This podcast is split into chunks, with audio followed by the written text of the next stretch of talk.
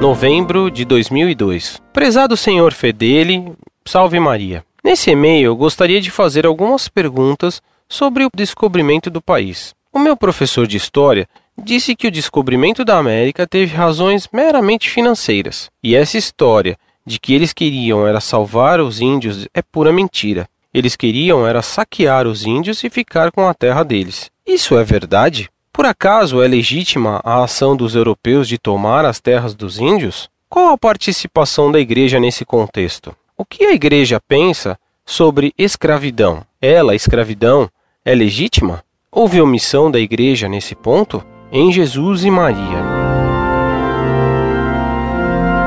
Muito prezado, salve Maria. Seu professor de história mostra ser muito ignorante. Creio que já lhe mandei o texto da carta de Pero Vaz de Caminha, que afirma que não se viam sinais de riqueza mineral na terra descoberta do Brasil, mas que havia só infinitas árvores de verzino, pau-brasil. Dizia ainda que a terra era boa, mas que a maior riqueza são as almas dos índios a conquistar. Pedi-lhe também que você lesse o meu trabalho sobre a vocação do Brasil no site Monfort. Lá você tem a discussão e exposição das causas da descoberta do Brasil.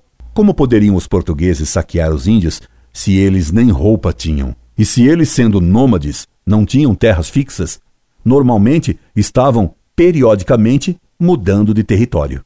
E ainda que os índios fossem donos da terra, o que eles não eram, os portugueses tinham direito de vir e proteger a pregação dos missionários, pois que Cristo ordenou aos apóstolos: Ide e ensinai a todos os povos, batizando-os em nome do Pai e do Filho e do Espírito Santo. Assim como um médico é obrigado a prestar socorro a alguém que está em risco de vida, os cristãos têm a obrigação de ensinar o cristianismo a todos os povos para salvar as suas almas. Só não têm direito de colonizar povos já civilizados, mesmo que não sejam cristãos. Assim, os portugueses não teriam direito de colonizar a China ou o Japão. O seu pobre professor de história não sabe distinguir o colonialismo do século XVI, que fundou nações, do colonialismo capitalista do século XIX, que explorou nações. Portugal mais gastou e perdeu com o Brasil do que se enriqueceu com ele, e criou uma nação imensa, o Brasil. Já tratei da escravidão em outras cartas. Peço-lhe que as procure no site Monfort.